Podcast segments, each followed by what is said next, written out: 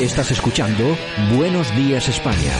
De 7 a 8 y media de la mañana, con redifusión a las 10 a.m. Buenos Días España.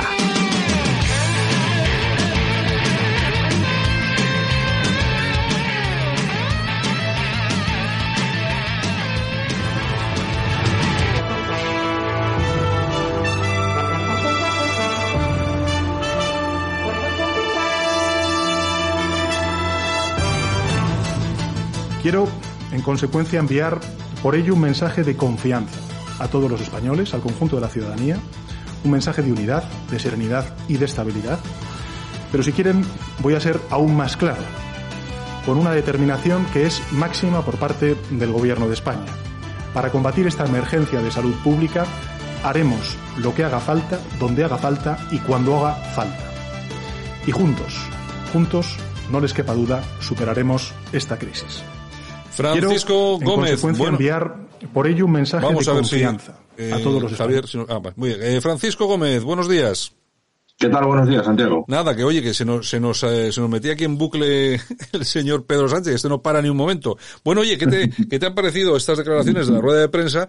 Que fíjate hoy con qué seriedad y con qué dureza está hablando, pero bueno, esto no pasó eh, antes precisamente de las manifestaciones del, del 8M, cosa que bueno, a nadie ya le pilla de sorpresa. Pues francamente, después de escucharle, da miedo, da miedo. Eh, ha sido una rueda de prensa, eh, lógicamente en tono institucional, como no puede ser menos, pero ha aprovechado la ocasión para, de una forma torticera e intencionada, soltar como el que no quiere la cosa algunas cuestiones que, si me permites, las voy a detallar para que la gente entienda cómo ha aprovechado la rueda de prensa eh, para, para lo que él le interesa, que es hacer política y sobre todo para dejando a un lado a los ciudadanos y a la situación que tenemos, pues ir a lo que le interesa, ¿no? Mm. Mira, él ha comentado así como, como que no parece la cosa que si es necesario se va a plantear cierta presión fiscal para atenuar la crisis económica, o sea, más impuestos. Ha tratado de hacer entender al Gobierno de la Unión Europea la necesidad de flexibilizar los techos de gastos presupuestarios, presentando, presentándose, mejor dicho, eh, ante ellos eh, como, como una necesidad urgente, eh, amparándose en la crisis del coronavirus. O sea, todos sabemos que este techo de gasto y los presupuestos no se los, no se los van a aceptar. Bueno, pues utiliza la crisis del coronavirus, coronavirus para intentar convencer a la Unión Europea. En tercer lugar, comenta que en cuanto a la flexibilidad de las empresas con, fórmulas para la conciliación familiar, eh, en caso de que se produzcan despidos o reducciones de jornadas, según él, irán acompañadas de subvenciones al uso. Es decir, más bocas agradecidas al PSOE. En vez de estar aportando medidas o ideas que generen beneficios o riqueza, más subvenciones, ¿no? O sea, más socialismo. En cuarto lugar, por ejemplo, solicita con toda la cara del mundo la paz política para que le aprueben sus presupuestos y se queda tan ancho. Y en último lugar, eh, apela a la responsabilidad de los individuos, precisamente aquel que los trata de adoctrinar continuamente. Y además permite que ayer, por ejemplo, en Valencia, se haga una paella gigante para más de 2.000 ancianos o sea, evidentemente este hombre tiene una cara de cemento que es alucinante. O sea, hace tiempo que no teníamos una persona igual al frente del gobierno. Ante las preguntas de la prensa, por ejemplo, sobre el tema de las fallas o las manifestaciones del 8M, contestó, bueno, pues en lo que se viene denominando politiqués. Es decir, el idioma del político que es, capaz de hablar minutos y minutos y minutos sin decir absolutamente nada. Este hombre estuvo más de diez minutos contestando la primera pregunta de uno de los periodistas para no decir absolutamente nada. Pero es que es más, es que le echa la responsabilidad de que se produzcan, de que se realicen las fallas y las manifestaciones del 8M, le, echa, le, añade o le, da la, responsabilidad a, las comunidades autónomas y a los científicos y a los técnicos. O sea, de verdad, ya a ver si una vez por todas la derecha se da cuenta y se da cuenta de una vez del tipejo que tenemos enfrente del gobierno y empieza a tomar medidas de tomarse en serio que son la oposición y que el principal objetivo de la oposición es sacar a este y a toda su patuleta de gente que tiene alrededor del gobierno por el bien de España, desde luego. Y luego otra cosa ya diferente es la guerra que de forma de forma eh, de forma no directa, sino a través de los medios y a través de los tertulianos ya ha comenzado eh, aprovechando esta esta crisis para meterle más caña al, Partido Popular y a Vox, como estamos viendo, como vimos ayer, sobre todo en los medios de comunicación, Santiago. Pues vemos casi de todo, pero no sé, el, hombre, el presidente del gobierno, dice que los métodos que se van a utilizar eh, para luchar contra, la, contra el coronavirus van a ser única y exclusivamente los que recomienden los médicos. Bueno, de hecho decía esto en la rueda de prensa. Todas las decisiones que se han tomado y que se van a tomar en esta crisis van a obedecer estrictamente a criterios científicos. Todas las decisiones que se han tomado y que se van a tomar en esta crisis van a obedecer estrictamente a criterios científicos. Científicos, no políticos. Sí, sí, pues menos mal. Ya te digo yo que, que, en el discurso político que nos ha soltado como rueda de prensa, lo que te acabo de mencionar lo ha soltado y se ha quedado tan ancho, ¿no? En fin, esto ha sido la rueda de prensa, pero es que previamente a la rueda de prensa hemos visto que, la guerra nueva, la guerra sucia del coronavirus entre los partidos políticos ya ha comenzado. ¿eh? Eh, es verdad que, este tema, eh, bueno, pues es muy preocupante para la ciudadanía, pero lo que desde luego no nos esperábamos es que, bueno, sí nos esperábamos, lo que pasa que no tan rápidamente, es que desde la izquierda se comenzara a través de los medios de comunicación y de los tertulianos de los principales medios eh, a ser tan descarada, ¿no? Desde el gobierno a través de la portavoz Montero y el propio ministro de Sanidad Salvadorilla, pues han restado importancia al asunto, llamando a la calma y a la responsabilidad para tratar, como decía, pues de quitarle hierro a un tema que, les ha explotado, parece ser, cuando a ellos les ha interesado, es decir, el 9 de marzo, un día después de los actos de la mujer, que es la apoteosis mística del feminismo más radical hasta ahora conocido. Esta adecuación de, los de las medidas en el tiempo, a mí personalmente me hace sospechar que una vez más la izquierda ha manipulado y ocultado la información a todos los españoles en su propio beneficio, poniendo en grave riesgo a la población. Y como decía al principio, las cloacas informativas, las cuales ya tienen tema para colarnos doctrina y publicidad a destajo, ya han comenzado a esparcir todo tipo de falacias en deterioro de la imagen del Partido Popular y de Vox. Al primero, desde luego, desde los medios como El País, a través de una editorial eh, donde se cuestiona de una forma repugnante que la política de recortes, según su punto de vista, por supuesto, va a suponer que la sanidad madrileña no sea capaz de hacer frente a la crisis sanitaria cuando, pese a que es verdad que en los últimos años los sindicatos han estado presionando al gobierno madrileño quejándose de tales supuestos y recortes y de una progresiva privatización de la sanidad pública nada más lejos desde luego que la realidad de, la realidad perdón.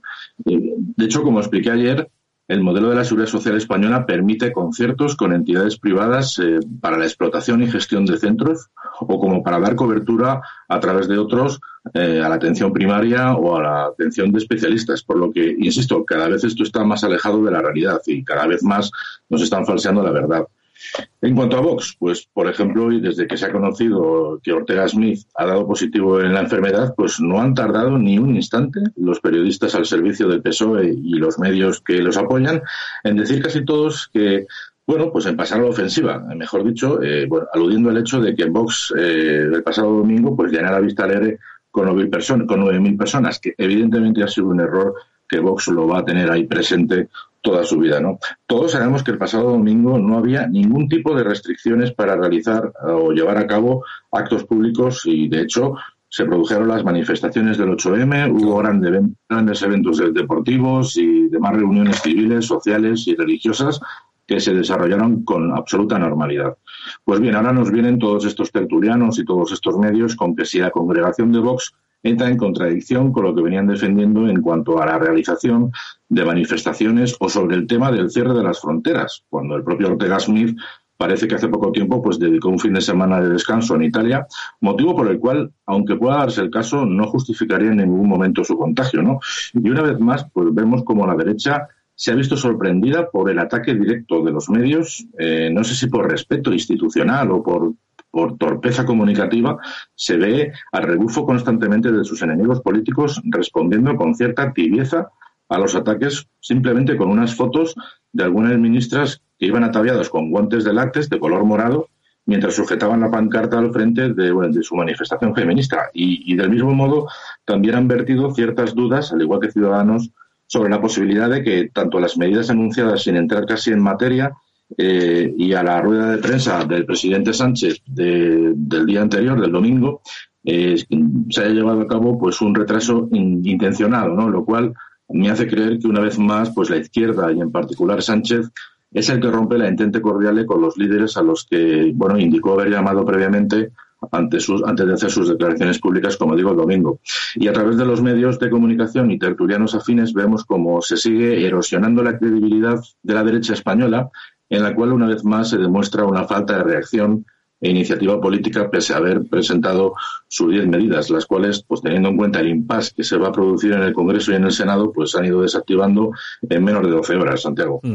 Bueno, y este, esta campaña eh, de comunicación lanzada por la izquierda, bueno, es muy representativo, es uno de los titulares, en este caso del país, Madrid, que es el siguiente. Madrid se enfrenta al avance del coronavirus con una sanidad desbordada tras años de recortes del PP. La población ha crecido entre 2010 y 2018 en medio millón de personas, mientras que hay 3.300 profesionales sanitarios menos. Es decir, trabajando día y noche para que parezca incluso que hasta lo del virus se lo inventan desde el Partido Popular, básicamente. Claro, efectivamente. Volvemos a lo que te decía antes. Oficialmente el PSOE no está dando la guerra dialéctica, no está haciendo una guerra por este asunto, por esta crisis, pero a través de los medios lo está realizando. Esto se demuestra, eh, lo que demuestra es que en política no cabe tregua alguna y el estado permanente en campaña, en mi, bajo mi punto de vista, produce un grado de estrés en el Partido Popular, sobre todo que lo hace altamente ineficaz, lo cual va en consonancia con lo que tantas veces hemos comentado a través de este medio. Y es que en estrategia política y en comunicación, el partido de Pablo Casado está años luz de sus adversarios políticos, ¿no? Siempre es verdad que les pillan, o es la sensación que yo tengo y la mayoría de la gente, por lo que comentamos en la calle y se escucha en la mayoría de los medios de, centro derecha, eh, siempre les pillan con el paso cambiado. No sé si por el exceso de confianza en la buena predisposición de las personas, que igual viene dado por el supuesto carácter humanista o simplemente porque de buenos que son pasan al estado, pasan a un estado de pardillet que vemos como casi a diario les pasa factura. Pero es que no se puede estar poniendo permanentemente la otra mejilla, que es lo que no entienden. Hay que tener más mala leche, que hay que hay que, hay, que ir a por tus adversarios y poner en un brete sus carencias, sus debilidades y sus, ineficiencias. Y desde luego, mm, aunque está muy bien decir qué es lo que harías para paliar los efectos de esta crisis, yo estoy convencido de que si preguntamos a sus afiliados que nos para que nos desglosaran sus diez medidas anunciadas, la inmensa mayoría no estarían en disposición de hacerlo, bien porque o no se han enterado o simplemente porque, mm, aunque las hayan compartido por las redes sociales, yo estoy seguro que ni se acuerdan de las mismas, Santiago. Está claro. Bueno, pues yo si te parece, seguimos con, con la historia, vamos a seguirla de cerca porque esto va a dar, va a dar para mucho, yo creo que va a ir a más, vamos a tener unas semanas por delante bastante, bastante difíciles y sobre todo después de esas manifestaciones del 8M que no se impidieron de ninguna forma, no se suspendieron, que nos va a arrojar en breve, yo creo que vamos a ver una cantidad increíble increíble de casos de, de contagio, Francisco. Sí, esto va a seguir, esto va a seguir adelante, lógicamente.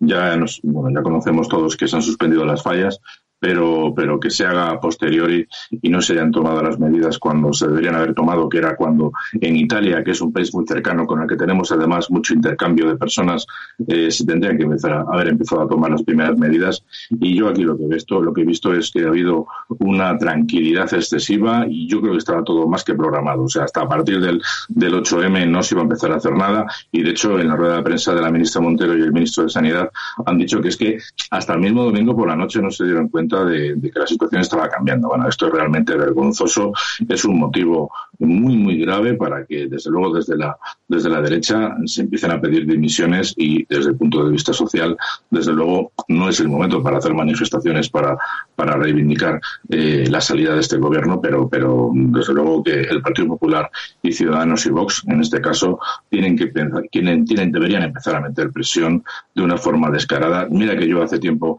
la semana pasada, te dije que me parecía bien que los partidos políticos de, la oposición se aunaran fuerzas con, Sánchez y con el gobierno eh, posicionándose a favor de que había que estar con, con, lo, con, lo, que es el, el, personal sanitario y nuestros técnicos y nuestros médicos, que por supuesto debe seguir siendo así, pero lo que está claro es que en cuanto te das la espalda, Sánchez te apuñala y esta gente tiene que empezar a darse cuenta de lo que tenemos. Y hay que hacer oposición, desgraciadamente, hasta, de, hasta basándose en, este, en esta crisis y yo creo que es el momento de que realmente despierten de su letargo poco las tres, los tres partidos de, la oposición, Santiago.